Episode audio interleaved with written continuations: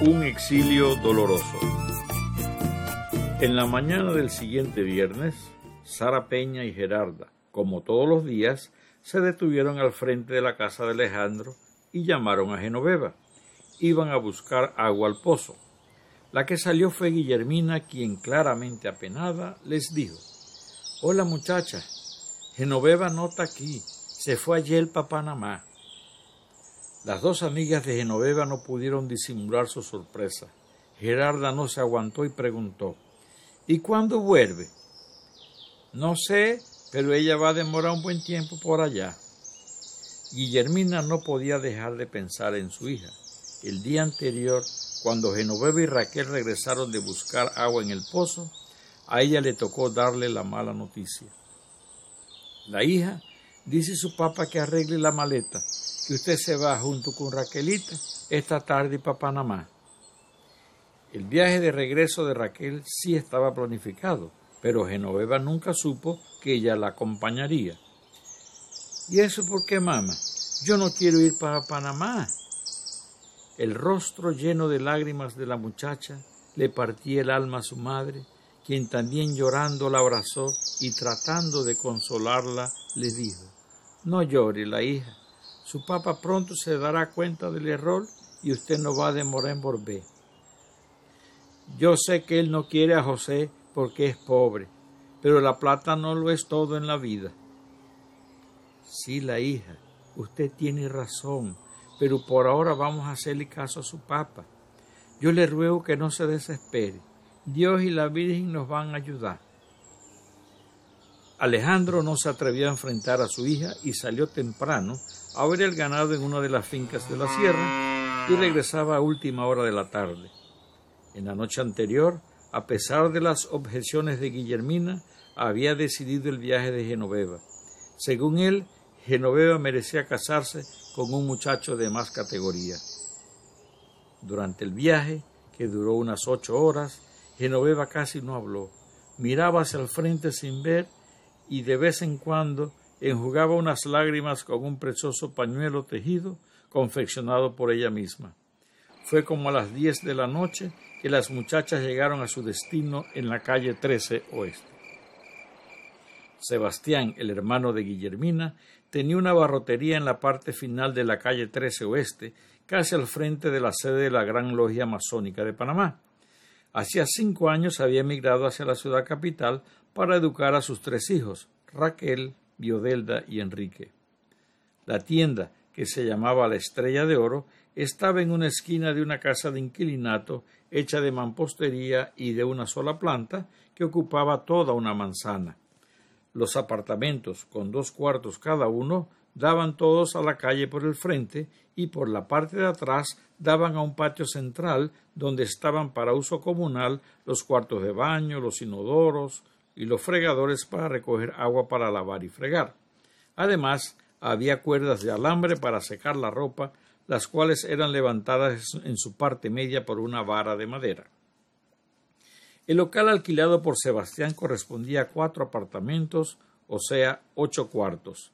La tienda en sí ocupaba el espacio de cinco cuartos y el resto era para la cocina, el comedor y el dormitorio. La tienda abría desde las cinco de la mañana y se mantenía abierta hasta las nueve de la noche. Los turnos eran atendidos por Sebastián, su esposa Clementina y Pedro, que era empleado y sobrino de Sebastián.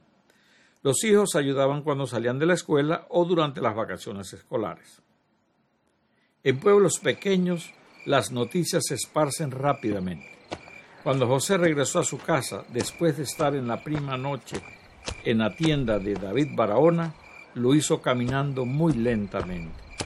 De vez en cuando sacaba su pañuelo y se secaba el torrente de lágrimas que emanaban de sus ojos. No podía entender cómo la vida podía dar giros tan violentos. Hasta hacía una hora se consideraba el hombre más feliz sobre la tierra y ahora se sentía el más infeliz y desgraciado. Como siempre, empujó la puerta ajustada por un asiento. A tientas buscó la cama y se sentó en ella. Se quitó las cutarras y luego la camisa que colocó en los cachos de un asiento. Se acostó boca arriba y los dos manantiales de su cara no dejaron de humedecerle el rostro. demoró en dormirse y cuando lo hizo, los sueños que tuvo, más bien pesadillas, lo mantuvieron agitado toda la noche. En la mañana, cuando saludó a su madre en la cocina, ésta notó el rostro descompuesto de su hijo y con el rostro lleno de ansiedad le preguntó El hijo, ¿qué ha pasado?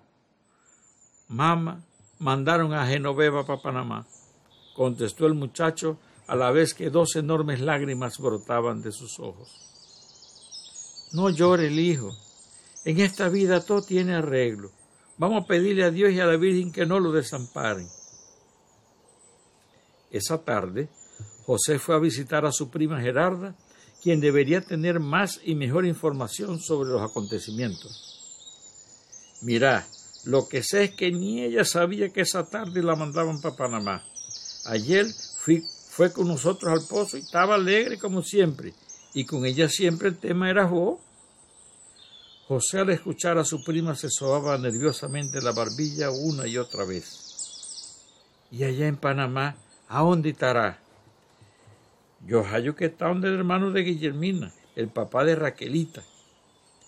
¿Y cuánto tiempo la tendrán allá? Guillermina nos dijo que va a demorar. Mm, mm fue lo único que pronunció José.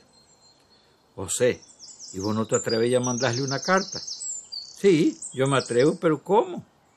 Adrián, el de Dubiji, lleva y trae cartas todas las semanas. De seguro él sabe dónde está la tienda de Sebastián. Antes del otro jueves, que es el día que él viaja, me trae la carta en un sobre cerrado y yo acá le pongo la dirección. Él nada más cobra dos reales por llevarla. El siguiente miércoles, en horas de la tarde, José le entregó a Gerarda un sobre cerrado.